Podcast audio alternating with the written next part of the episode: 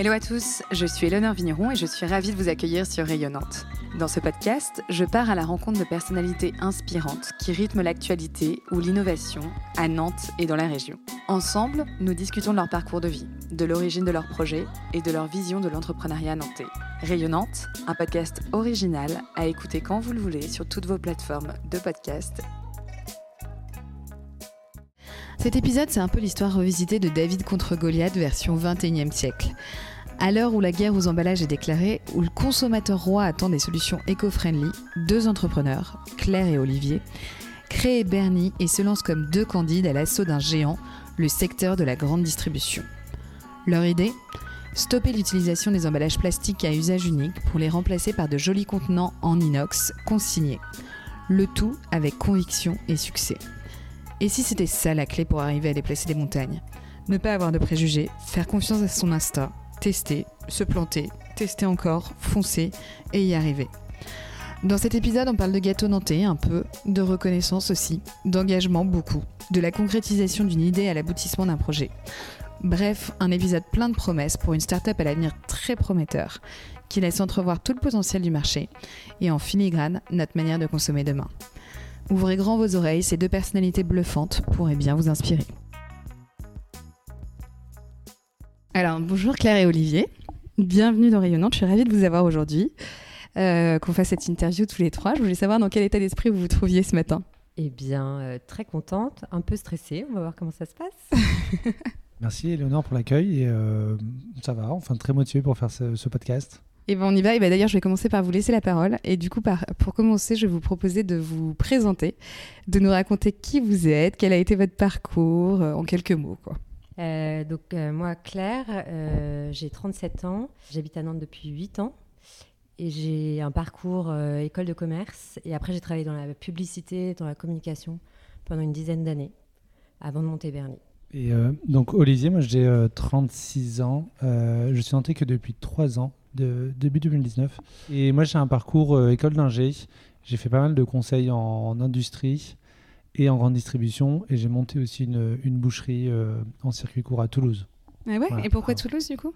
Pourquoi Toulouse? Parce que je viens de Toulouse. J'ai monté la boucherie avec euh, deux de mes frères. j'ai un frère qui, lui, était éleveur de bœuf bio en région toulousaine et qui avait ce projet-là de monter une boucherie. Et donc, je suis parti, j'ai quitté mon, le conseil pour l'aider à créer cette boucherie.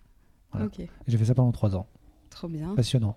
Et puis trois ans après, tu as arrêté Et après trois ans, et au bout de trois ans, mais il fallait que je nourrisse ma famille, donc euh, j'ai repris du conseil. Et là, j'ai euh, travaillé du coup chez Systemu, euh, en mission chez Systemu.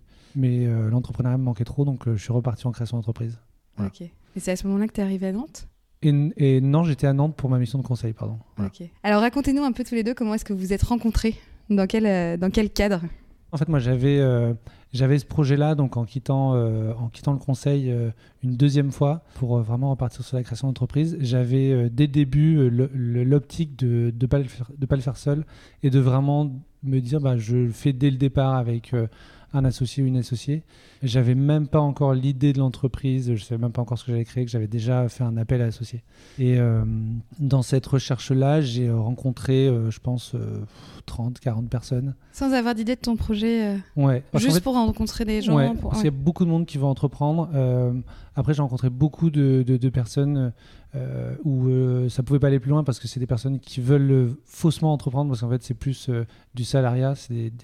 J'ai eu beaucoup de jeunes qui voulaient créer une entreprise pour créer une entreprise mais sans les, sans les inconvénients de bah, il n'y a pas de salaire au début, c'est un peu la galère et tout ça. Mm. et le projet n'était pas établi donc ça faisait peur aussi à beaucoup de monde. Jusqu'à rencontrer d'autres personnes avec qui ça avançait un peu plus et puis derrière ça tombait pour des raisons soit de mon côté soit de son côté. Et jusqu'à rencontrer Claire où là Claire avait déjà un peu ce, projet d'emballage consigné. Euh, moi, je le, je le mûrissais de plus en plus, même s'il si, euh, était vraiment à l'état embryonnaire à ce stade-là. Et on s'est rencontrés en fait dans, dans, le réseau nantais des, des entrepreneurs euh, via le Palace. Le Palace, tu peux peut-être préciser ce que c'est parce que pour l'instant, je crois qu'on n'en a jamais parlé dans le podcast. En fait, le Palace, c'est une communauté d'entrepreneurs engagés. D'accord. C'est principalement un lieu qui est à côté de la place Gralin, avec euh, beaucoup d'espaces de coworking. Et c'est dans ce cadre-là que moi j'ai croisé Claire. Moi j'avais entendu parler de son projet justement par quelqu'un que je connais aussi euh, au Palace. Donc je regardais un petit peu euh, ce qu'il faisait de loin. Et comme le disait Olivier, moi, de mon côté, d'un point de vue personnel, j'étais depuis 2-3 ans déjà engagée dans ma propre transition vers le zéro déchet, etc. même si je suis bien loin d'y être arrivée. Mais en tout cas, c'était des préoccupations que j'avais. Et je voyais que c'était complexe. Et justement, en tant que consommatrice, j'ai trouvé une résonance dans ce qu'il proposait, sachant que j'étais moi-même en train de me dire, euh, bah, en fait, il faut, euh, enfin, ça va pas venir tout seul, il faut créer quelque chose pour bah, trouver des solutions pour réduire nos déchets. Donc j'avais un peu regardé ce que faisait Olivier. Je ne m'y étais pas vraiment penchée dessus plus que ça, parce que moi, je reprenais mon poste euh, après un congé mat et voilà. Et euh, au mois de mai, pendant le confinement, euh, bah, on est entré en contact. justement parce qu'Olivier continuait sa recherche d'associés, donc je me suis dit bon bah je vais le rencontrer, ça ça coûte rien et, voilà. Et je me suis lancée dans le truc. Et tu as discuté avec Olivier et suite à ça, tu t'es dit allez banco, je me lance sur le projet. Qu'est-ce qui t'a convaincu, tu vois? Qu'est-ce qui t'a En fait, depuis que je suis à Nantes, donc depuis 8 ans, quand j'ai démissionné de mon premier boulot, euh, j'ai senti, enfin j'ai fait un bilan de compétences, j'ai senti que euh, j'avais en moi cette euh, volonté de créer un projet, si ce n'est une entreprise, en tout cas un projet. C'était plutôt ça qui, m'animait. je ne l'ai pas fait pour diverses raisons, parce que j'ai eu des opportunités dans le salariat et voilà, c'est toujours confortable de se dire bon, bah, je vais dans le salariat. Et en 2020, j'ai eu 35 ans et j'ai dit à mon mari, mais en fait, je le ferai jamais de créer mon propre projet, créer ma propre boîte. Et puis, euh, comme je te disais, euh, j'étais en pleine réflexion sur euh, bah, comment améliorer notre quotidien et réduire nos déchets. Et donc, l'arrivée d'Olivier, c'était un peu alléluia. en fait, c'était assez facile pour moi de prendre cette décision, dans la mesure où Olivier m'a dit bah, Est-ce que tu veux t'associer avec moi pour créer ce projet? J'avais plus qu'à dire oui ou non. Et je savais très bien que si je disais non, j'allais j'allais regretter de mm. passer à côté de cette opportunité. Donc mm. euh, pour moi, c'est une démarche qui était plutôt euh, évidente. Ouais. Et Olivier, excuse-moi, je reviens à toi, mais euh, dans ton discours, tu disais, tu parlais souvent de, l'importance d'entreprendre. De, J'ai l'impression que ça t'anime quand même depuis pas mal d'années. Je sais pas trop si ça m'anime depuis plusieurs années, mais en tout cas. j'ai un peu suivi le parcours classique, j'ai envie de dire, école d'ingé, après on fait un cabinet, un cabinet de conseil. Et une fois, euh, je, discutais avec mon chef et lui, il me racontait, il me disait, moi, mon rêve, c'est de reprendre une petite entreprise. Et ça, ça a fait résonner quelque chose en moi. Je me suis dit, bah, en fait, il a trop raison, quoi. Reprendre une petite boîte et vraiment entreprendre, en fait. Et j'avais pas trop perçu ce, côté euh, euh, entreprise. Et en fait, je pense que derrière, je me suis dit, bah, j'ai réalisé que j'avais envie de ça. Et je m'étais fixé, bah, à mes 30 ans, en fait, il faut que je quitte le conseil, il faut que je crée une entreprise. N'importe quoi, mais il faut que je teste ce côté-là. Après, moi, je, je viens aussi de. Je suis fils d'agriculteur et euh, quand on est fils d'agriculteur, on entreprend beaucoup aussi. On fait beaucoup de choses. Euh, enfin, on fait beaucoup de choses soi-même. C'est pas de l'entrepreneuriat comme on, comme on le connaît euh, dans le milieu des startups, mais c'est c'est aussi toute une démarche de débrouillardise, de bricolage et tout ça qu'on retrouve beaucoup dans l'entrepreneuriat. Et à mes 30 ans, du coup, quand j'ai eu ce projet de, de créer une boucherie que m'a proposé mon frère, je me suis dit, bah, trop bien, il faut que j'y aille en fait. Et il ne mm. faut pas attendre d'avoir l'idée de génie pour entreprendre il faut juste euh, se dire, bah, là, il y a, peut-être un truc, euh, je vais m'éclater. Euh, et, voilà, il faut s'éclater. Ouais, qu'il y ait un peu de folie dans mm. tout ça, quoi. Pas forcément que du rationnel. C'est surtout, ouais, je pense qu'il faut beaucoup de naïveté aussi pour entreprendre, finalement. Je pense que c'est hyper intéressant d'entreprendre dans un milieu qu'on ne connaît pas. Parce qu'en fait, on apporte énormément d'idées, un nouveau regard. Et entreprendre dans un milieu qu'on connaît beaucoup trop, mais on est déjà trop cloisonné sur des, des, des principes, des fonctionnements, des méthodes et tout ça. Et donc, euh, entreprendre dans, l'emballage, eh ben, euh, je sais pas, moi, je trouvais ça incroyable, alors que je, je, trouve, pas ça euh, très sexy, mais au moins, je me disais, bah, trop bien, il y a un énorme challenge, je trouverais ça top d'entreprendre et de créer une boîte sur de, sur de l'emballage alimentaire comme ça. Ouais, donc tu connaissais pas du tout le milieu de l'emballage alimentaire. Pas du tout, ouais. Et justement, si on revient sur l'origine de Bernie, c'est bien, ça fait une bonne transition. Quelle est en fait l'idée au départ Tu vois, qu'est-ce qui vous a motivé à créer cette, cette société? Ben moi, c'était j'avais un, projet, en fait, un tout premier projet qui était plus sur de, de, l'agro, euh, vraiment euh, créer un produit euh, agro qui répondait à beaucoup de choses. J'avais envie de revaloriser un petit peu le, métier des agriculteurs qui est, complètement dévalorisé. Euh, je voulais créer un produit très sain et un emballage dans un emballage sain. Et euh, j'ai cherché en fait une solution d'emballage, d'emballage consigné. Et je me disais, bah, il y a bien quelqu'un qui a dû créer un réseau d'emballage consigné où en fait je l'injecte dedans et lui s'occupe de le récupérer, de le laver, de me le renvoyer. Et en fait, il n'y avait rien qui existait. Et là, quand je parlais un petit peu de de mon projet produit, produit agro ou euh, emballage consigné. Tout le monde disait, mais vas-y, sur emballage consigné, quoi. C'est maintenant et même tu as du retard. Donc je me suis dit, bah ok, il faut que je fonce sur un projet comme ça, euh, même si euh, j'aime beaucoup le côté agro et le côté nourriture et sain. et l'emballage alimentaire, je trouve ça passionnant maintenant. mais voilà, c'est né comme ça. Euh, et, après, euh, l'ambition, c'était vraiment de créer quelque chose d'universel. Euh, et Claire a, rajouté beaucoup justement de, ce côté-là, universel, standard et tout ça, quand elle est arrivée. Et de créer vraiment une énorme plateforme d'emballage où tout tourne comme ça et tout est partagé par tout le monde. Quoi. Et au départ, cette idée d'emballage consigné, c'est quand même assez innovant parce que quand tu as eu cette idée, en fait, finalement, il n'y en avait pas beaucoup. Sais ce que tu disais, ça n'existait pas en fait, ce marché-là tout début, quand j'ai commencé, il commençait à y avoir quelques entreprises qui se créaient. J'ai découvert après qu'il y avait des lois aussi qui allaient imposer ça. Donc, euh, en fait, je me suis dit, bah, trop bien. En fait, là, il y, a vraiment euh, des arguments pour, pour y aller. Euh, mais il y avait quelques projets qui existaient, mais c'était pas énorme. Et surtout, il y avait tout à créer. En fait, il y avait toute la filière de lavage, de collecte. C'était un métier qui était fou. Et au départ, je m'en souviens avec Claire, il y a des gens qui nous disaient, non, mais arrêtez tout de suite, vous êtes malade, quoi. Donc, donc et je pense que c'est ce qui a fait que hum, qu'on s'est associés tous les deux, c'est que tous les deux, on avait une certaine, euh, une certaine folie et une certaine part de naïveté en fait sur, dans, dans ce milieu-là. Et il faut, euh, je pense qu'il faut garder un peu ce côté euh, un, peu, un peu fou, d'aller sur des projets fous pour vraiment porter cette ambition-là sur des projets qui peuvent paraître énormes au départ, mais qui sont pas infaisables. Et en fait, à chaque fois, tous les jours avec Claire, on se dit, bah en fait, on y va petit à petit, marche par marche, mmh. et on va arriver à tout en haut de cette énorme montagne où au début on nous disait non mais vous vous rendez pas compte la montagne est énorme. Et vraiment et c'est hyper dur au départ d'avoir des gens qui disent oh, non mais arrêtez tout de suite vous êtes fou quoi. Vous ça vous a pas effrayé quoi. Si. Si. Surtout enfin comme le disait Olivier on est allé voir euh, pas mal d'entrepreneurs euh, dont euh, je me souviens très bien un qui est grossiste en emballage qui me disait bah déjà moi acheter et revendre des emballages c'est c'est une sacrée galère. Alors, euh, en plus, piloter de la logistique, des prestataires, euh, demander au consommateur qui rapporte son truc. Euh, enfin, ouais, comme disait Olivier, on nous a dit, mais arrêtez, enfin, vous voulez pas plutôt faire une appli Et justement, enfin, le fait d'être confronté à ces regards, ça nous a permis de nous dire, ben non, en fait, on veut pas faire une appli. Si on veut que le monde il évolue, il faut aussi qu'il y ait des gens qui fassent des choses concrètes et qui se coltine mm. le boulot de faire des choses physiques, euh, parce que le monde, il n'est pas que digital, et euh, il l'est aussi, mais pas que. Mais surtout, euh, on garde souvent cette image de la montagne, de ces marches à gravir, et on, essaye de visualiser toutes les marches qu'on a pu gravir en 18 mois, 2 ans. et il y en a beaucoup. Et entre le moment où on s'est lancé et, et aujourd'hui, Enfin, honnêtement, c'est vraiment hallucinant la vitesse à laquelle vont les choses, à laquelle les, les mentalités changent aussi. Enfin, moi qui suis, viens du monde de la com euh, et du commerce, quand je suis arrivée euh, dans le projet, j'ai construit tout mon argumentaire, etc. Et en gros, je n'ai cherché que euh, des, des arguments qui pourraient privilégier le réemploi par rapport au recyclage. Donc pour moi, c'était ça un peu notre taf, c'était d'aller dire, allez, le recyclage, ça reste quand même hyper euh, consommateur d'énergie, etc. Euh, le réemploi, c'est vraiment ce qu'il y a de plus, plus intelligent, de, de, plus logique.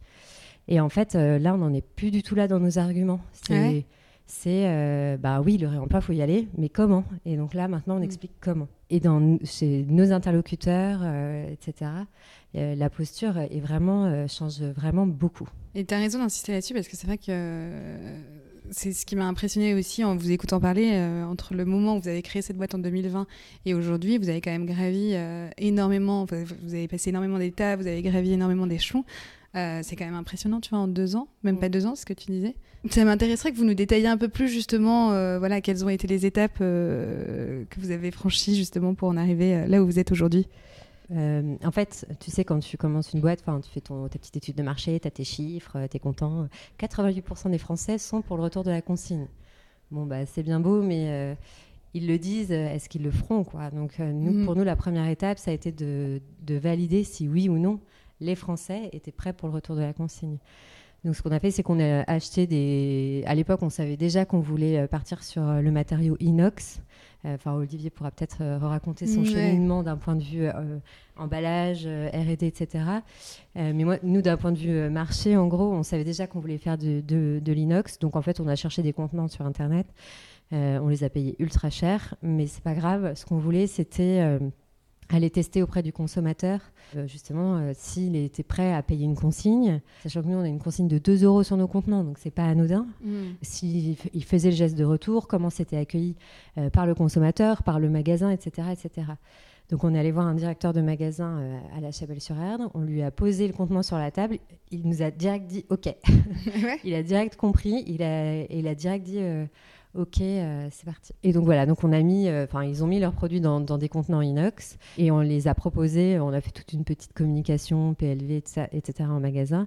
On l'a présenté à des consommateurs et on est resté pendant deux mois à les observer euh, sans rien dire pour voir bah, s'ils voyaient que c'était consigné, s'ils voyaient le montant de la consigne, s'ils comprenaient le parcours et, et s'ils acceptaient un peu l'idée quoi. Et on, franchement, on était vraiment hallucinés. Alors la Chapelle-sur-Erdre, je pense que c'est un bon euh, terreau euh, pour la consigne parce que c'est euh, il y a des gens qui sont plutôt sensibles au sujet, qui ont, euh, je pense, les moyens euh, de, de, faire ce, geste, etc. Mais euh, la plupart nous disaient, ben, les 2 euros, je vais être remboursé, donc ben, pas de problème. De toute façon, je viens faire mes courses ici toutes les semaines, même jour, même heure, donc mettre des contenants dans, mon, mm. dans les sacs que je rapporte, pas de problème. Et donc, on a vite vu que ben, les contenants revenaient, mm-hmm. que les gens étaient contents que le magasin était content. Au bout de trois semaines, je crois qu'il nous a dit Bon, les gars, là, je veux pas de rupture. Hein. Euh, c'est bon, c'est parti. Donc, nous, on s'est regardé un peu en panique genre, bah, il faut qu'on recommande des, contenants euh, qui nous coûtent une blinde. Mais bon, on y va, c'est pas grave, maintenant que c'est lancé. Et puis, euh, on a deux, trois journalistes qui sont venus voir ce qu'on faisait. Et, et, du coup, on a reçu des appels de l'ensemble de la grande distribution. Ok. Donc, vraiment, quasiment toutes les enseignes nous ont appelé en disant c'est hyper intéressant ce que vous faites et tout ça. Donc on s'est dit, bon, bah, proof of concept. Quoi. Euh, euh, les consommateurs jouent le jeu, la grande distribution est intéressée. Euh, voilà. Et je crois que c'est là où on s'est dit, bon, bah, on fait produire nos propres contenants en France pour que bah, ils nous coûtent déjà moins cher que ce qu'on achète. Et aussi, bah, qu'on commence, on lance le truc. Quoi. et donc là, on était en quelle année? Et là, c'était mars 2021. Mars 2021, un peu c'était passé une bonne année.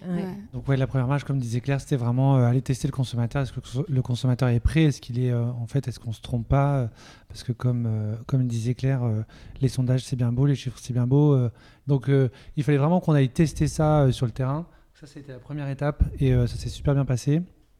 Derrière, c'était un, peu plus, un peu plus complexe parce que là, on rentrait un petit peu dans de la, dans de la RD, aller chercher vraiment le bon contenant, travailler les matériaux, et travailler aussi euh, les types de conditionnement qu'on appliquait dessus. Parce que euh, nous, notre, euh, notre ambition, c'était vraiment d'étendre un peu ce système-là d'emballage de, consigné, pas que à la grande distribution, mais aussi à l'industrie agroalimentaire et pourquoi pas d'autres marchés aussi. Et donc, il fallait qu'on réponde un peu à tous ces toutes leurs contraintes techniques. Donc on a commencé à visiter des usines agro, comprendre comment, comment était montée leur ligne de production. Et là, on a réalisé que ça allait être très complexe en fait de, de mettre un contenant inox sur la ligne de production et que ça emballe à la chaîne comme ça euh, des produits. Et donc. Excuse-moi, je te coupe, mais dès le début, tu as pensé à l'inox non, non, c'est vrai, je peux revenir sur ta raison sur la, en, termes de RD. Au tout départ, on a commencé avec du silicone. Le silicone, il faut savoir, c'est du verre euh, mou. Euh, c'est ah la silice, donc c'est du, verre mou. Et donc, comme il y avait beaucoup de contenants consignés en verre, euh, mais qui avait la contrainte du danger du, verre en fait et du risque de, la casse du verre. On s'est dit bah il faut en fait il faut un verre mou, donc on s'est tourné vers le silicone. Et en termes de R&D, on n'a pas eu des résultats assez bons, donc on a vite arrêté. Mm. Et euh, quand euh, on a visité les usines des industriels, on voyait qu'en fait tout était construit en inox dans l'usine. On s'est dit bah en fait faut peut-être travailler avec ça. C'est que eux, ça fait des années qu'ils travaillent sur avec un contact inox et il n'y a pas de danger puisqu'ils le font depuis des années. Donc allons sur l'inox. Voilà, donc on a on a fait, je m'en souviens très bien, un jour, on, a, on s'est on, fait une réunion avec Claire, on a dit, OK, on arrête le silicone, on va sur l'inox à fond. Quoi. Et on s'est dit, on n'arrête on pas tant qu'on n'a pas testé jusqu'au bout l'inox. Voilà, donc, et maintenant, on a des beaux contenants en inox qui sont assez, qui sont assez jolis. Peut-être un peu trop jolis du coup, parce qu'il y a des gens qui les gardent encore, c'est dommage. mais voilà, et après, ça a été toute une phase de RD. Je ne vais pas rentrer dans les détails techniques, mais c'est bah, comment on conditionne un produit frais dans un emballage en inox. Il faut, il faut qu'il y ait toujours un peu le côté bah, transparent qu'on n'a pas avec l'inox. Euh, pour que le consommateur puisse voir le produit. On ne pouvait pas faire avec un couvercle parce qu'il n'y avait pas assez d'herméticité. Donc, euh, il y avait plein de contraintes. Et là, on est en train de... Euh, on a encore du travail, évidemment, mais on a vraiment relevé un gros, un gros défi qui était de mettre sur une ligne industrielle un contenant inox et qui ressorte bien conditionné d'un point de vue industriel. Quoi et tout ce qui est des charges, du coup, tu l'as pensé avec les industriels Tu vois toutes ces questions Ouais, les cahiers des charges, ouais, c'est ça. On l'a, on l'a pensé euh, beaucoup avec énormément de rencontres. On a mm. rencontré énormément de monde. À un moment même, on saturait de rencontrer du monde parce que on voyait beaucoup trop de monde. Je m'en souviens. On voyait trop d'industriels, trop de responsables, mm. emballage et tout. Et parfois, il y a des, des avis euh, hyper divergents. Donc, en fait, euh, c'est hyper compliqué quand on crée sa boîte, de, de, faire le tri dans tous ces avis, tous ces conseils-là. Euh, et donc, euh, euh, on a ciblé un, partenaire qui a bien voulu nous aider d'un point de vue technique et tout ça, et qui a été, qui, qui, est le bon, le bon partenaire. Et voilà, donc on avance, on avance toujours d'un point de vue R&D là-dessus. Mm, ok. Et vous parliez d'obstacles justement tout à l'heure. Quelles ont été, tu vois, un peu les grandes difficultés que vous avez surmontées, les grands obstacles? Moi, ce qui me vient instinctivement, c'est pas. Mm. On n'a pas eu des gros coups durs où mm. on s'est dit, euh, enfin, pas encore en tout cas, où on s'est dit c'est la merde, il faut tout arrêter, ou voilà. Euh, c'est plus euh, une première difficulté, c'est la visibilité du marché du réemploi. c'est un marché qui est en pleine structuration où les acteurs sont en train de se créer en même temps que nous on crée notre activité. par exemple, nous le lavage on fait tout en sous-traitance. Aujourd'hui, les activités elles euh, de lavage, elles existent, mais euh, c'est très embryonnaire comme marché. Euh, on sait qu'il y a de grosses ambitions pour aller créer des, des méta-centres de lavage partout en France, etc. Mais voilà, mm. on, attend de voir si ça se fait vraiment et à quel coût on va pouvoir faire laver nos contenants. voilà, c'est un exemple. On a fort heureusement des concurrents qui, travaillent aussi sur le sujet du réemploi. Donc, quelle place ils vont prendre, quelle place on va prendre, comment on va travailler ensemble demain, comment tout ça va s'organiser. Donc, ça, c'est vraiment un, espèce d'échiquier où tu vois pas vraiment tous les contours. Euh, donc ça, c'est mm. une première chose.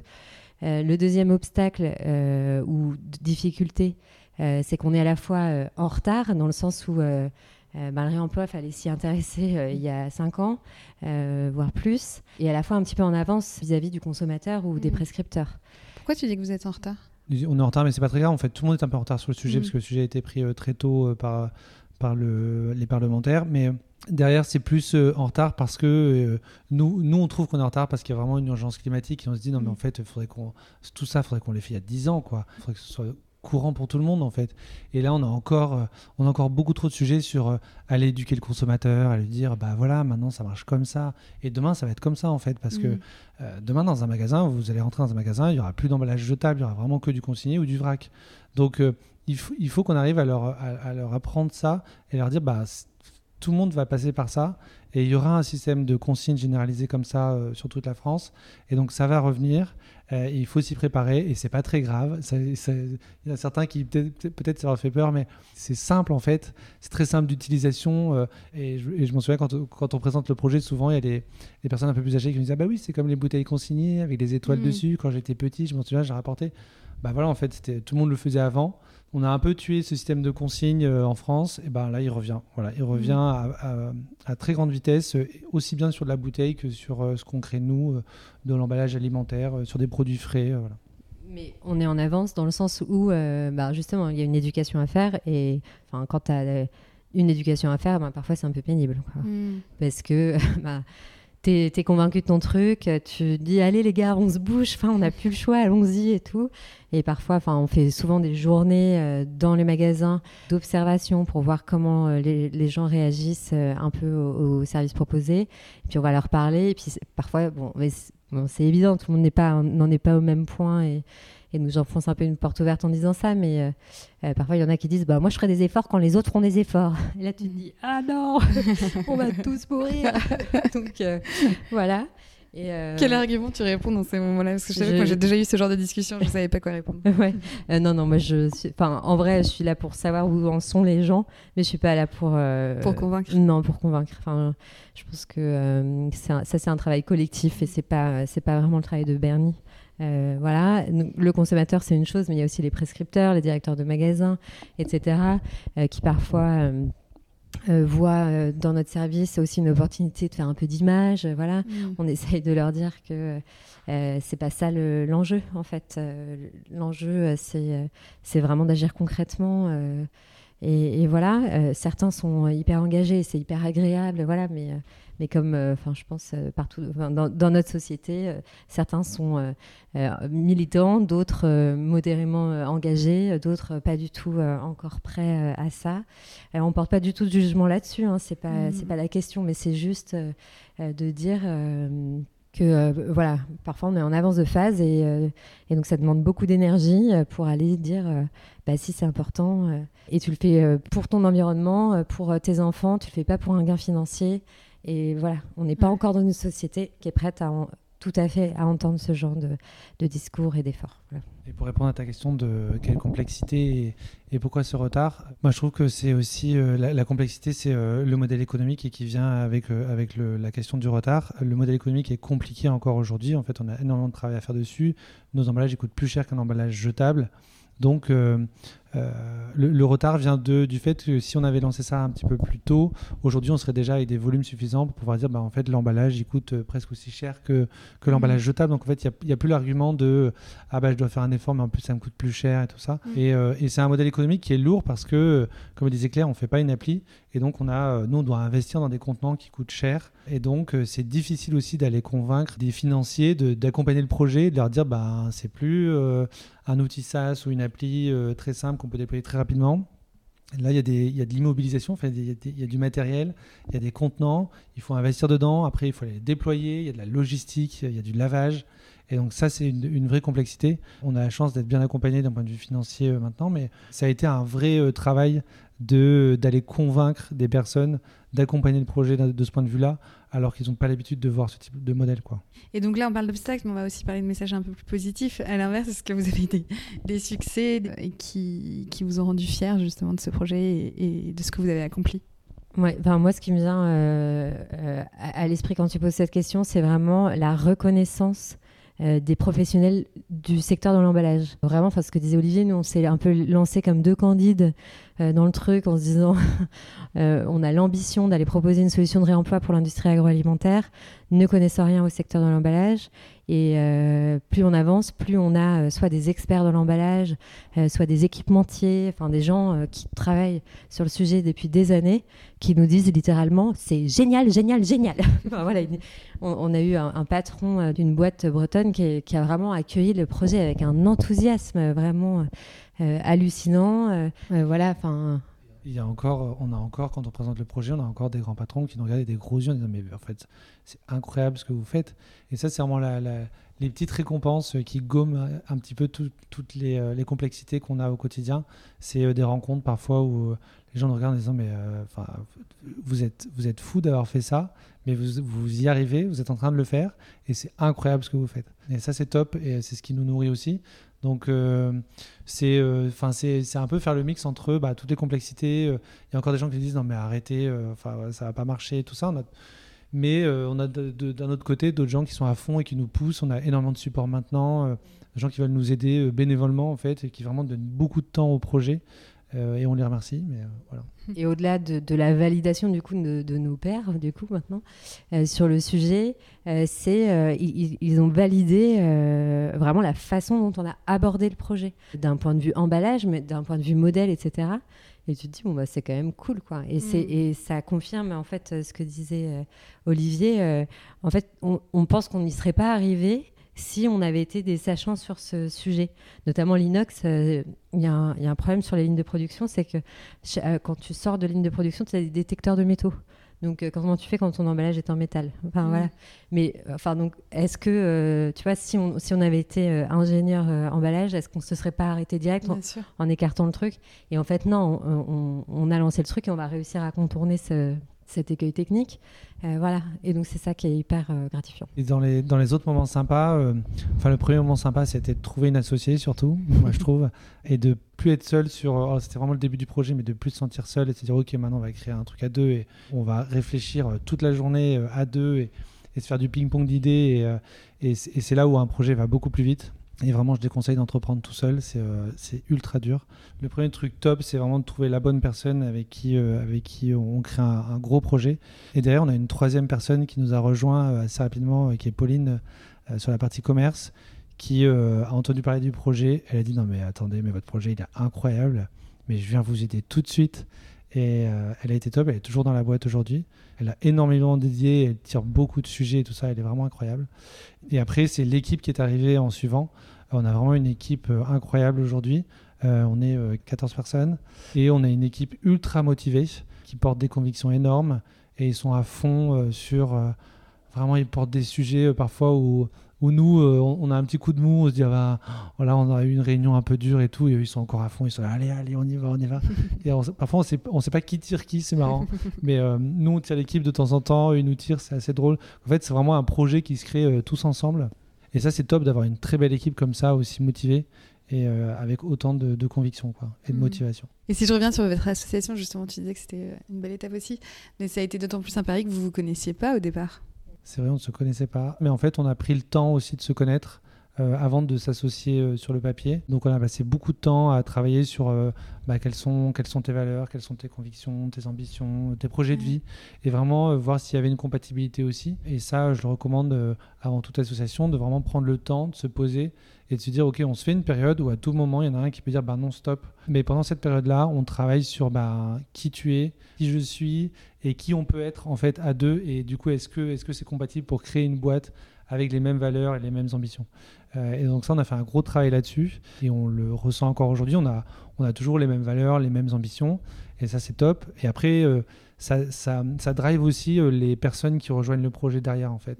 Euh, dans les recrutements qu'on fait, on sent qu'on recrute les personnes qui ont aussi les mêmes valeurs, les mêmes ambitions et tout ça. Donc, Mm.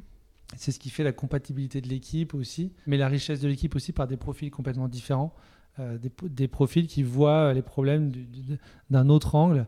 Et donc, euh, c'est ça qui est top au quotidien, je trouve. Et si on revient sur, donc sur, euh, sur Bernie, quelle est la promesse finalement client que vous faites avec, euh, avec euh, Bernie, en résumé? On commence chacune de nos présentations en disant euh, passer au réemploi euh, quand on est un industriel de l'agroalimentaire, euh, c'est pas simple. Euh, c'est parce que ça veut dire qu'il faut trouver le bon contenant. Euh, après, il faut gérer un parc de contenants avec ceux qui reviennent euh, et ceux qui reviennent pas. Il faut euh, gérer éventuellement une consigne, euh, gérer euh, le lavage, la, qualité, enfin s'assurer que euh, d'un point de vue hygiène, on est irréprochable. Il faut générer suffisamment de volume pour que ça soit intéressant d'un point de vue économique et écologique, pour pas que les emballages fassent des kilomètres pour revenir euh, au bon endroit, etc.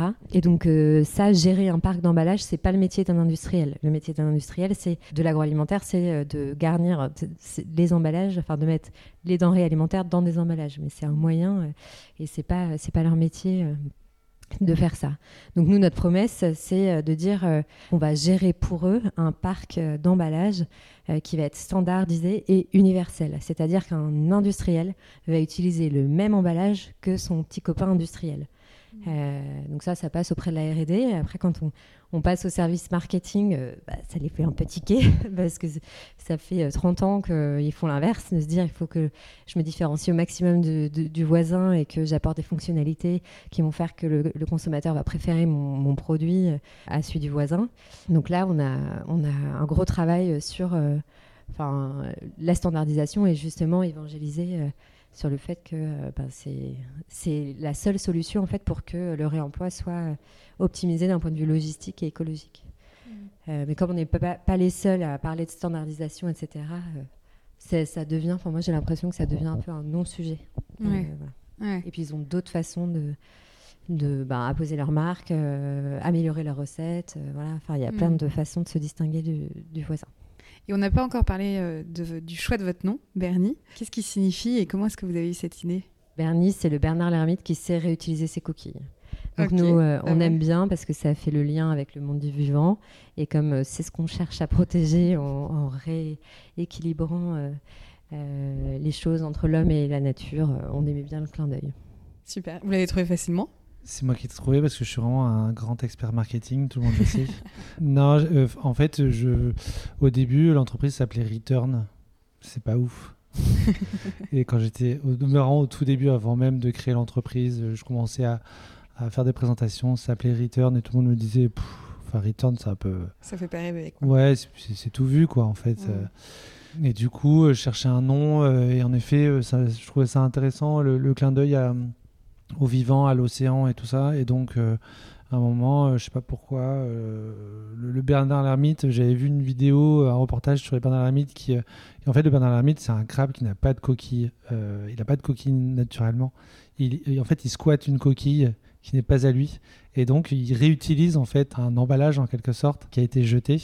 Donc, je trouvais ça marrant en fait de dire bah pourquoi nous on pourrait pas aussi faire le parallèle avec euh, mm. ce qu'on fait et donc la réutilisation de, de déchets en fait en quelque sorte. Voilà. Trop bien. Et donc ça fait un bon parallèle avec ma question d'après. En fait, je voulais qu'on descende un petit peu plus dans le détail, qu'on voit un peu concrètement quel est le circuit d'un contenant Bernie, si vous pouvez nous expliquer ça. Alors, mettons qu'on parle du circuit complet où il va chez, l'industriel. Euh, déjà, euh, la première chose, c'est que nous, notre volonté, c'est de garder toujours la propriété du contenant.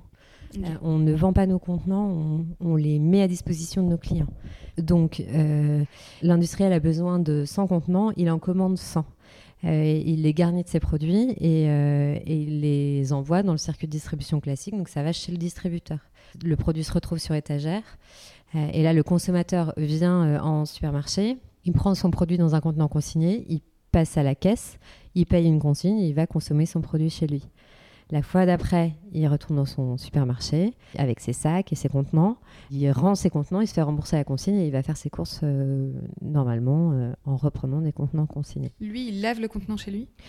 C'est pas demandé, mais il le fait aujourd'hui. Parce qu'on n'a pas de couvercle sur nos contenants et personne n'a envie de se balader avec un contenant sale dans son sac. Bien sûr. Et quels produits tu retrouves dans ces contenants?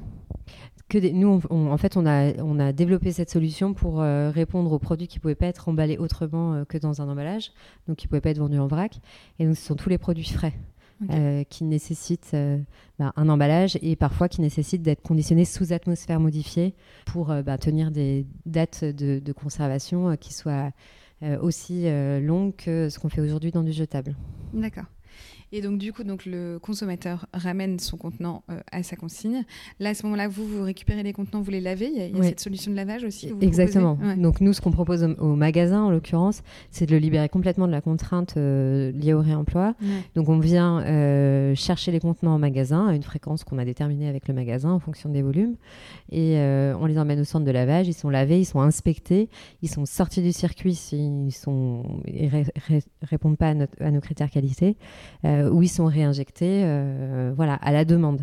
Et donc, on a vraiment construit un modèle pour que euh, nos clients, donc les distributeurs, les industriels, puissent consommer de l'emballage réemployable comme de l'emballage jetable. Aujourd'hui, ils en ont besoin de, 100, ils en commandent 100. Peu importe ce qu'ils adviennent derrière, s'ils reviennent, s'ils ne reviennent pas, c'est nous qui portons en fait le risque du non-retour du contenant et le réassort nécessaire en cas de non-retour. Ok. Et euh, tu disais donc qu'il n'y avait pas de, couvercle sur cet emballage. Pourquoi est-ce qu'il n'y a pas de couvercle en fait? Il n'y a pas de couvercle pour plein de raisons. Euh, la première, c'est que notre contenant est en inox. Euh, donc en théorie, il peut faire 100 cycles. Enfin, on n'a pas encore complètement éprouvé le truc parce que bah, c'est le début.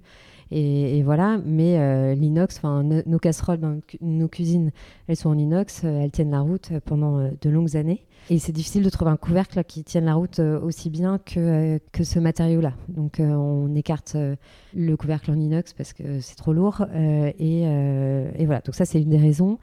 La deuxième raison, c'est que si on met des couvercles dans nos contenants, on a peur que les gens les gardent à la maison. Mmh. le but, c'est vraiment de créer une boucle en fait d'emballage. Mmh. Pas de garnir les, placards des gens de, boîtes en inox, ça n'a aucune vertu écologique et, et d'un point de vue économique, ça marche pas non plus. Euh, voilà, mettre euh, des couvercles sur une ligne de production à, la cadence industrielle qui est demandée, c'est pas possible. Gérer la consigne sur les couvercles, c'est euh, voilà, c'est pas facile. donc voilà, donc il y a tout un tas de raisons pour lesquelles on a écarté le sujet du couvercle. Et du coup, j'avais une question d'une auditrice de Rayonnante qui je trouve intéressante, donc je vous la pose aujourd'hui. Elle demandait si l'inox n'altérait pas le, goût de certains aliments.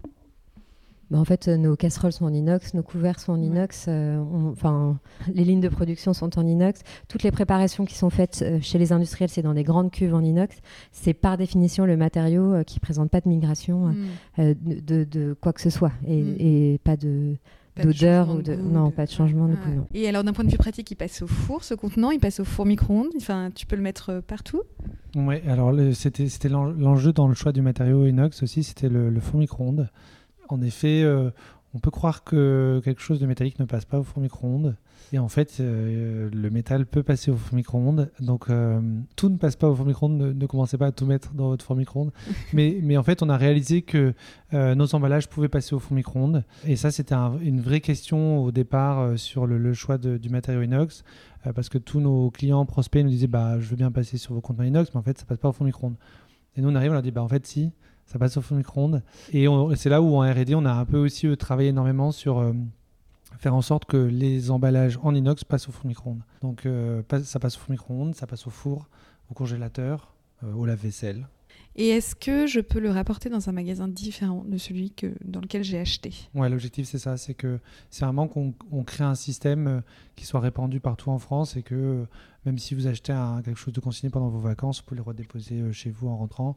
on n'a pas encore ce maillage national du territoire, mais, mais c'est l'objectif, ouais, c'est ça. Parce qu'aujourd'hui, vous êtes présent dans sept magasins, c'est ça, dans l'Ouest? Oui, sept magasins. Même le, enfin, je rebondis, mais l'objectif à terme, c'est que pourquoi pas, on puisse rapporter nos emballages dans des bornes en ville, comme on fait avec notre verre. Ou voilà. c'est pas demain, mais c'est le doux rêve que nous caressons chaque jour. mais voilà, enfin, en fait, qu'on puisse collecter euh, des déchets réemployables, comme on collecte des déchets jetables aujourd'hui. Euh, pourquoi pas, même dans les parcs, si euh, tu vas manger ta salade dans un parc, ben, que tu ta borne de réemploi. Mais euh, ça, c'est pas nous qui travaillons sur le sujet.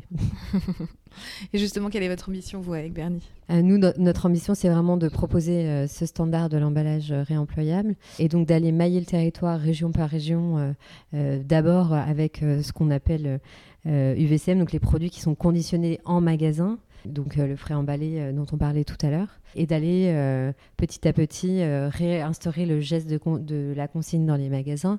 On n'est pas les seuls acteurs à faire, faire ce travail, donc, donc on sait que ça, ça, va arriver, et qu'une fois que ce maillage sera fait, qu'on puisse injecter des, distribuer des, produits industriels dans toute la France dans des emballages réemployables. Justement, si on s'intéresse un peu au marché de la consigne, ça m'intéresse d'en discuter avec vous parce que c'est un marché que je connais pas bien. Vous en avez déjà un peu parlé, mais, euh, mais du coup, on va aller un cran plus loin. Je voulais savoir déjà si vous pensiez que c'était une vraie tendance de fond ou si c'est juste euh, finalement un effet de mode. Alors, c'est sûr que c'est pas un effet de mode parce qu'il y a vraiment des lois en fait qui arrivent et qui vont, euh, qui vont imposer ce système-là. Donc, du coup, l'effet, peut-être qu'au départ c'était un effet de mode, mais avec ces lois-là, ça va casser l'effet de mode et ça sera forcément plus un effet de mode, mais euh, un principe de base euh, dans nos vies et dans nos, habitudes de consommation. Et la vraie tendance de fond, en fait, il y a une vraie tendance de fond, oui, euh, parce que comme il y avait déjà ces projets de loi aussi qui commençaient à, être discutés auprès des parlementaires, les industriels se sont dit, ah ben, en fait, ça va commencer à arriver, on va, on va devoir passer par là. Et donc, la, tendance de fond, ça a été de se dire, bah, en fait, d'un point de vue R&D, il faut quand même qu'on se penche sur ce type d'emballage. Ça a créé en effet peut-être peut-être une, grosse vague de OK, il faut qu'on parle plus du réemploi, il faut qu'on travaille sur le réemploi et tout ça. Et ça permet aussi de, de, faire émerger des entreprises qui travaillent sur le réemploi et qui nourrissent en fait tout le projet. Euh, c'est très bien qu'il y ait de la concurrence qui travaille là-dessus parce que ça permet de, de vraiment accélérer cet élan-là et euh, d'avoir d'autres solutions qui soient complètement différentes et qui euh, permettent de d'aller très vite sur ce, ce gros système d'emballage consigné partout en France.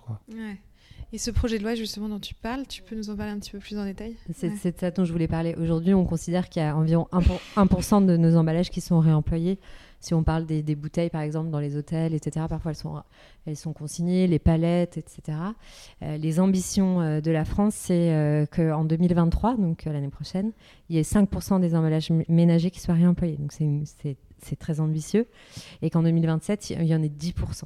Voilà, après, je pense qu'on a tous en tête euh, la loi qui dit que c'est la fin des emballages à usage unique en 2040, donc, ce qui peut paraître loin, mais quand on voit euh, le travail que ça implique euh, chez les industriels et enfin chez tout le monde, en fait, bah, on se dit que 2040, ça va arriver vite.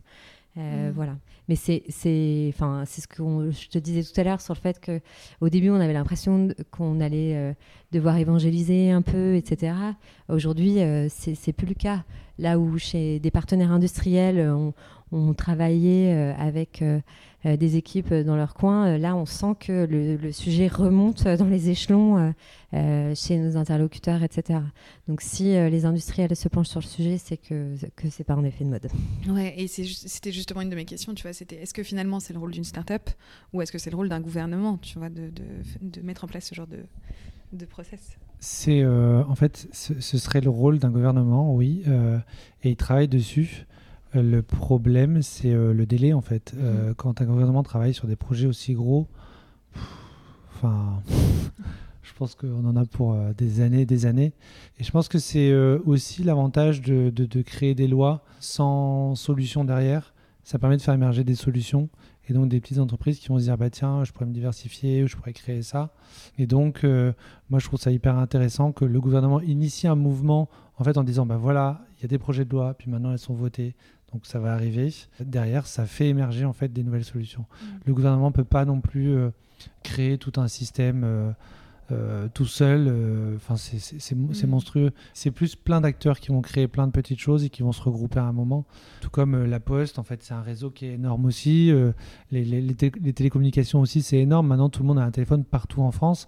Et on peut se dire, bah, c'est monstrueux en fait. Une, une start-up qui avait cette idée-là à la base de dire, bah, je vais planter des poteaux partout dans les campagnes et tirer des fils entre chaque poteau, enfin, c'est Mhm. impossible. Mais euh, c'est pareil, c'est des choses qui ont été euh, euh, initiées par des privés, mais euh, à, à l'initiative aussi de, de, de gouvernements qui disaient, bah, il faut qu'on appuie ce- ces systèmes-là. Voilà. Ouais. Et tu parlais justement de concurrence. Aujourd'hui, vous êtes nombreux sur ce marché-là? En fait, il y a des concurrents, euh, il y en a de plus en plus, mais c'est sur différents secteurs à chaque fois. C'est pas, on est plus complémentaires, je trouve, pour le moment. Euh, Il y en a qui vont faire euh, les, plus proches de, nous, c'est vraiment du conditionnement industriel, mais sur des produits qui sont plutôt secs, stockés à température ambiante. Il y en a d'autres qui vont plus faire de la restauration commerciale, donc les petits restaurants en ville. Il y en a d'autres qui vont plus faire des cantines scolaires. Euh, donc voilà, on, on voit un petit peu de tout et je, je pense qu'à un moment, euh, tout va se regrouper et peut-être que le gouvernement prendra le sujet et dira bon, ok, maintenant on crée un service public. hein. C'est Hmm, possible. C'est clair. Et vous interagissez déjà avec tous ces concurrents, justement? Vous échangez avec eux? Ouais, on Ouais. discute beaucoup avec nos concurrents ouais, sur euh, comprendre un petit peu euh, ce qui se passe, comment eux euh, interprètent un petit peu l'évolution du marché, comment on peut travailler ensemble aussi, comment on peut être complémentaires, comment on peut, on peut faire évoluer le sujet de manière intelligente sans qu'on crée euh, des choses chacun dans son coin. Mais c'est pas évident. Ouais. C'est pas évident de, de discuter avec des concurrents, de créer une relation de confiance ouais. avec des concurrents, euh, mais, euh, mais, je- mais je pense qu'il faut le faire. Hmm. C'est toujours intéressant de rencontrer ses concurrents et, de les connaître. Carrément.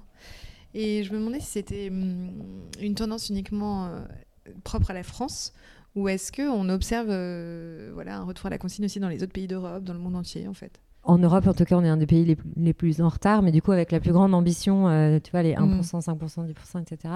Alors qu'il y a des pays qui n'ont jamais abandonné la, la consigne, enfin, euh, des pays juste à côté de nous.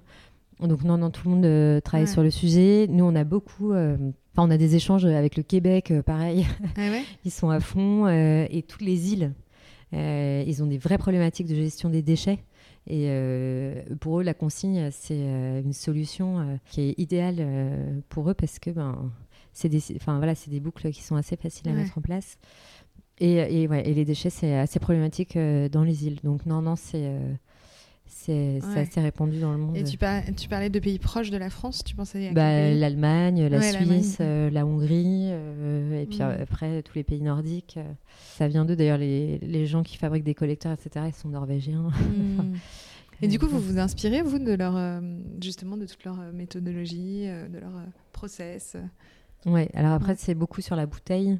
Euh, donc, c'est un modèle qui est, qui est un peu différent. Euh, mais oui, on- en fait, tout le monde se calque un peu euh, Ouais. là-dessus, sur ce qui est fait dans les pays voisins. Pas assez, je trouve qu'il faudrait qu'on aille plus en voyage en Scandinavie. Ça pourrait Mm. être sympa. Ok, c'est un beau voyage d'équipe, t'as raison. Euh, et quelles sont selon vous les, les attentes des consommateurs? Qu'est-ce qui les freine en fait encore aujourd'hui? Bah, ce qui les freine, c'est que c'est un effort de plus qu'on me demande de faire, alors que ma vie est compliquée, bien remplie, etc. Euh, le changement, ça freine toujours tout le monde. hein, euh, et, voilà. Euh, après, on a bien vu que pendant le Covid, on sortait plus de chez nous sans penser à notre masque. Quand en fait on se met en mouvement, bah, le cerveau il fait son, il fait son travail. Il y a tout un tas de facteurs. C'est, l'inconnu. Est-ce que, est-ce que c'est là pour deux mois ou est-ce que maintenant c'est, c'est comme ça que ça va être, que ça va être Est-ce que je me fais confiance pour faire l'effort de le rapporter voilà, enfin, on sent que les gens qui jouent le jeu aujourd'hui, c'est plutôt des gens qui sont très engagés, enfin, engagés et qui n'arrivent plus tout simplement à consommer euh, dans une barquette plastique. Enfin, autour de nous, il y a des gens pour qui c'est impossible. Je, Ils préfèrent ne pas acheter de produits plutôt que de l'acheter dans une barquette plastique, enfin jetable en tout cas. Donc, euh, je pense que c'est un degré de prise de conscience ou de volonté euh, d'agir sur ce sujet-là, parce qu'il n'y a pas que ce sujet, il y en a plein d'autres. Euh, et puis on peut pas tous faire des efforts partout tout le temps, euh, voilà. Donc euh, donc c'est ça. Mais enfin voilà, c'est pour ça qu'on pense qu'on est on en est au début, que que ça va évoluer une transition euh, écologique, ça se fait petit à petit, pas à pas, geste par geste. Il ne faut pas essayer de tout faire d'un coup. Euh, et il faut euh, faire un premier geste. Par exemple, je, dis n'importe quoi, décider que le liquide vaisselle, désormais, c'est sans emballage et, et je, m'occupe de ça pendant trois mois. une fois que c'est fait et que c'est devenu un non-sujet et que j'ai pris cette habitude, et ben là, je passe à l'étape d'après. Voilà. Et pour les gens, enfin, ça leur paraît souvent être une montagne de dire, il bah, faut que je change complètement toutes mes habitudes tout, d'un coup. Et je comprends. Enfin, et moi, la première, ça me fait une, parfois euh, une charge mentale de malade. Mais maintenant, j'ai appris à me dire, bon, je vais pas, je vais pas être zéro déchet euh, du jour au lendemain. Euh, je, les, je, fais les choses petit à petit. Il faut qu'il y ait quand même une simplicité dans la démarche, tu vois. Il ne faut pas que ça complexifie ce que tu dis, le, et le quotidien des consommateurs. Mais une fois que tu as ton compost et que tu as l'habitude de mettre les trucs au mm. compost et que ça devient un non-sujet pour toi, bah, tu passes au truc d'après. Mm. Et sur l'argument du prix, c'est un, un, argument qui ressort souvent. Le, le, montant de la consigne ouais, Le montant de la consigne, que ce soit un peu plus cher, parce que c'est vrai qu'il y avait une époque, les emballages, ça coûtait 5 centimes. Je oui, voilà. trouvais ça comme info.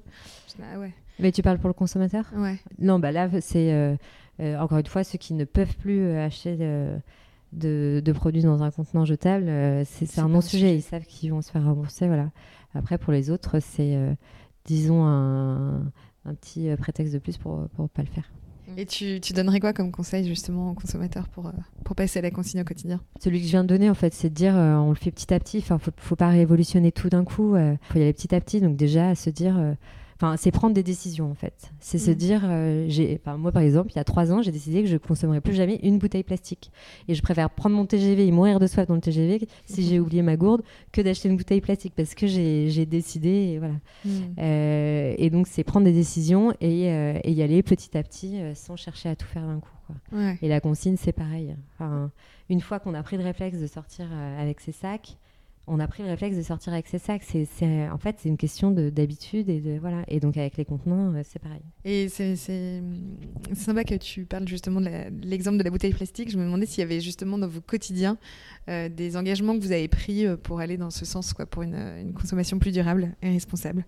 Moi, je suis plus tourné sur le, la biodiversité mmh. en termes de de transition écologique et euh, j'essaie de favoriser au maximum en fait le retour de d'espèces euh, parce que j'aime beaucoup la nature j'ai grandi à la campagne c'est peut-être pour ça mais euh, en fait je tombe plus dans mon jardin c'est bête mais arrêter de tomber en fait ça bah, ça développe des nouvelles des nouvelles il y a des nouvelles fleurs ça attire des abeilles, enfin ça redéveloppe en fait plein de, plein de choses. Je j'arrête pas de faire des tas de bois dans mon jardin que je laisse pourrir, comme ça ça fait plein de verre et tout, j'aime trop. et donc mon jardin, mon jardin est dégueu, mais en fait, il, il est, euh, il, a, il a plein de petites bêtes. et J'aime trop euh, voir des libellules. Il y a des libellules qui reviennent à Nantes. Et en fait, j'ai vu une libellule dans mon jardin l'autre jour. Je me suis dit, mais en fait, normalement, il n'y a pas de libellules en ville. On n'en voit mm. pas. Et je pense que c'est des petites choses comme ça qu'il faut faire. Euh, donc moi j'aime beaucoup le côté biodiversité.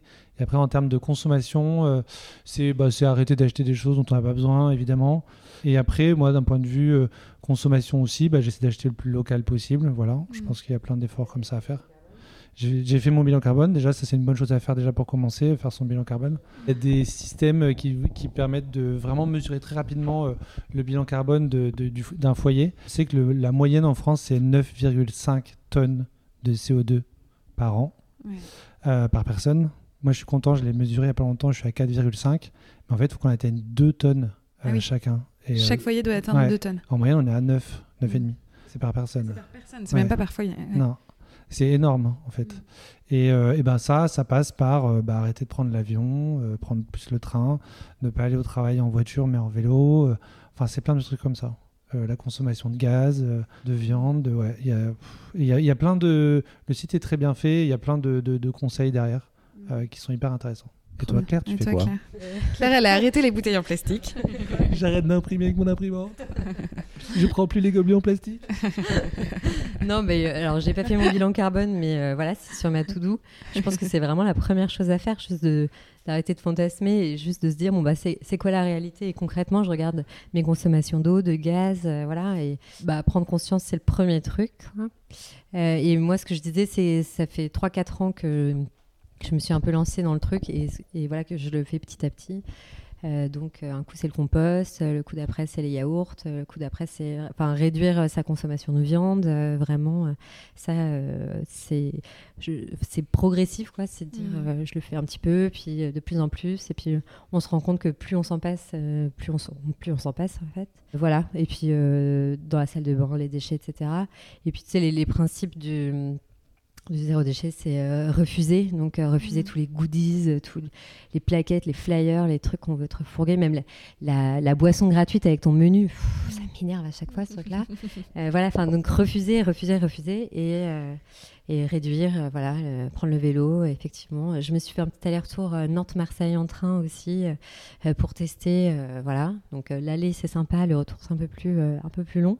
Mais, mais ça, en fait, ça fait du bien. Enfin. Donc, voilà. Donc c'est des, des petites choses comme ça. Enfin, on est loin d'être arrivé à bon port, mais, euh, mais effectivement, c'est Mhm. bien de se dire, ben, j'en suis là, l'objectif c'est ça, euh, qu'est-ce que je peux faire euh, pour y arriver Hmm. Trop bien, hyper inspirant. Euh, on va terminer le podcast par les petites questions sur Nantes. Alors, vous m'aviez confié en off, quand on avait préparé l'interview, que créer Bernier à Nantes avait été un vrai avantage pour vous. Est-ce que vous pourriez nous raconter pourquoi? Bah, Déjà à Nantes, on s'y sent bien, euh, les gens sont sympas, et quand euh, on va bien dans sa vie, c'est plus facile d'entreprendre, je pense. Euh, donc ça, c'est un- une première chose. Et puis, il y a un écosystème qui est facile d'accès. Enfin, c'est facile d'aller voir les autres entrepreneurs nantais, de leur poser des questions, de partager des problématiques, etc. Donc, c'est assez amusant et agréable d'avoir accès à tout ce monde-là. Il y a des structures d'accompagnement qui sont top. Euh, nous, on est passé par Nova Pulse, on a été aussi accompagné par le Startup Palace. Euh, voilà, enfin, on a rencontré plein de monde qui, nous ont aidés et qui nous ont bien accompagnés. Donc ça, c'était cool. Et puis euh, Nantes, enfin pour nous, pour notre activité, c'est un, un- super point de départ parce que ben on est au cœur d'un gros bassin agroalimentaire et donc à moins d'une heure de, route, euh, ben on a euh, Fleury Michon euh, avec qui on, collabore depuis deux ans et, d'autres industriels vendéens, Sodebo et, bien d'autres et même nos partenaires équipementiers avec qui on travaille. Voilà. Et puis c'est un bon terreau pour l'écologie, le réemploi. C'est une région où, enfin, souvent, on entend même d'acteurs qui sont ailleurs en France que euh, c'est- par là que ça va commencer, c'est par l'ouest de la France. Donc, euh, pour nous, c'est tout euh, bénéfique. Puis il y a aussi en termes en termes d'emploi, je trouve, Nantes attire beaucoup de, de, très bons profils parisiens. Et donc en termes de recrutement, on arrive à recruter des, des- profils top, hyper intéressants. Et donc ça, ça facilite aussi le développement d'une entreprise d'avoir en fait des profils à disposition qui sont motivés pour euh, trouver un emploi à Nantes. Quoi. Ouais. Voilà. C'est un vrai bassin d'emploi à Nantes. Euh, Il y a une vraie euh, dynamique, euh, je trouve, euh, entrepreneuriale et, euh, et- et professionnelle euh, sur Nantes. Quoi. Ouais. Trop bien.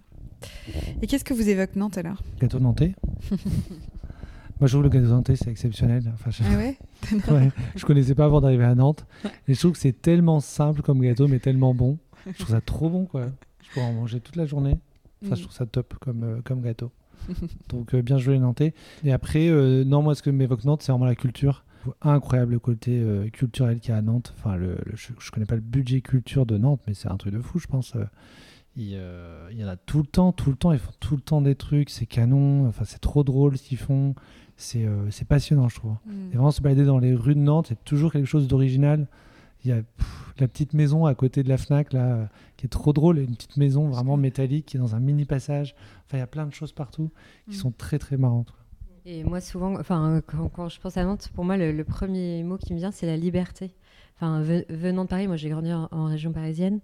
Et, et, en arrivant à Nantes, je trouve que, enfin, c'est peut-être parce que je me balade à vélo et que j'adore mon vélo. Et, et voilà, mais c'est en fait c'est simple de se promener dans Nantes, de d'avoir accès à des espaces verts euh, de fou euh, hyper rapidement. Enfin, se dire je sors de chez moi et tac, je peux être sur les bords de l'eau euh, en pleine nature. Enfin, je trouve ça top et sortir de la ville hyper facilement aussi. Donc un vrai sentiment de liberté.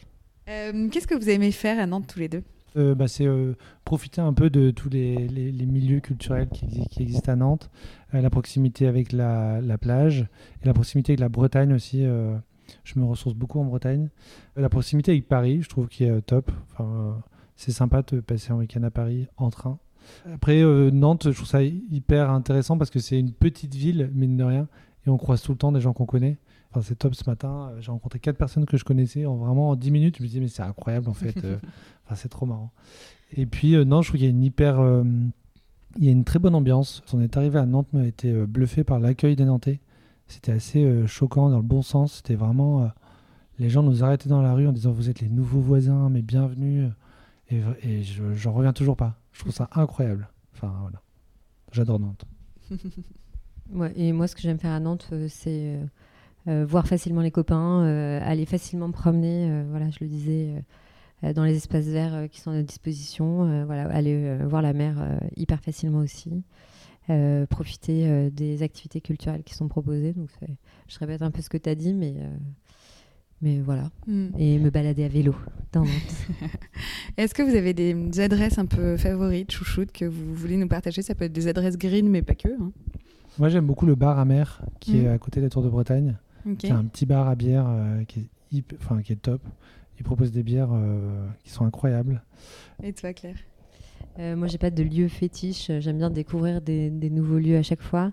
Euh, le, truc que j'aime bien faire, c'est aller à 30 mous à la Civelle ou à, ou à côté, mais aller prendre un verre face à la Loire. Enfin, oui, enfin, c'est quand même incroyable. Qu'est-ce qu'il y a? Le lab. On va au lab ce soir. Mhm. Non, mais c'est cool. Non, mais c'est mhm. cool. Il y a plein de petits lieux euh, voilà, euh, aller à la ferme le samedi matin avec mes enfants. Euh, je fais mes courses pendant qu'ils regardent les, les, les cochons. Enfin, c'est tu vas où tu vas À Chasse-Loire. Ok. ça j'aime bien aussi. Mm. Voilà, et non mais il y a plein de petits lieux partout, plus incroyables les uns que les autres, des, des réhabilitations, des choses comme ça. donc, mais j'ai pas d'adresse fétiche.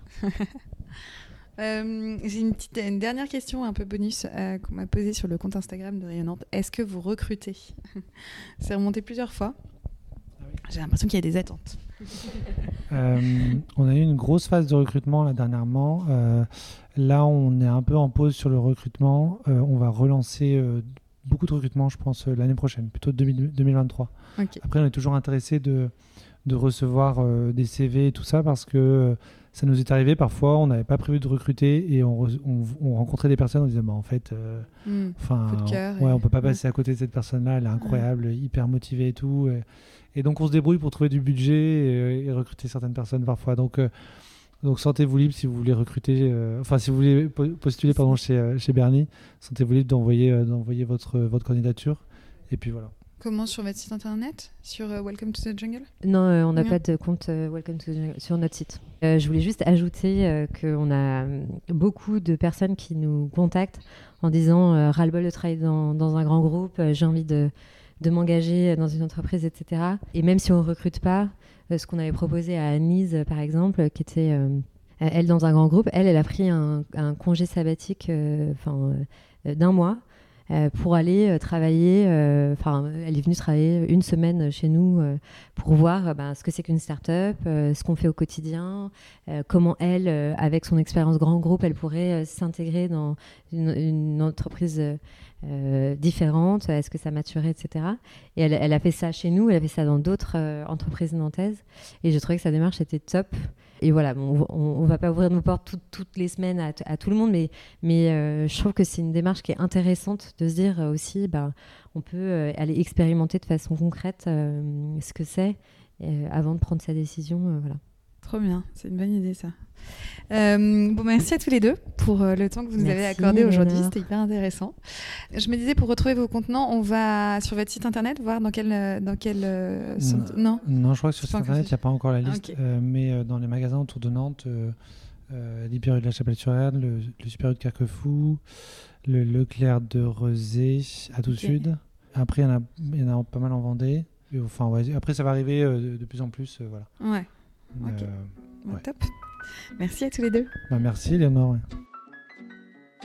J'espère que cet épisode vous a plu. En tout cas, si c'est le cas, eh bien, sachez que vous pouvez nous laisser un petit commentaire et 5 étoiles sur Apple Podcast et sur Spotify. Et puis, bien entendu, vous pouvez le partager autour de vous. Ça nous aidera beaucoup à le faire connaître et à faire connaître le projet de Bernie. En attendant, je vous souhaite une très belle journée et je vous donne rendez-vous dans 15 jours pour un nouvel épisode.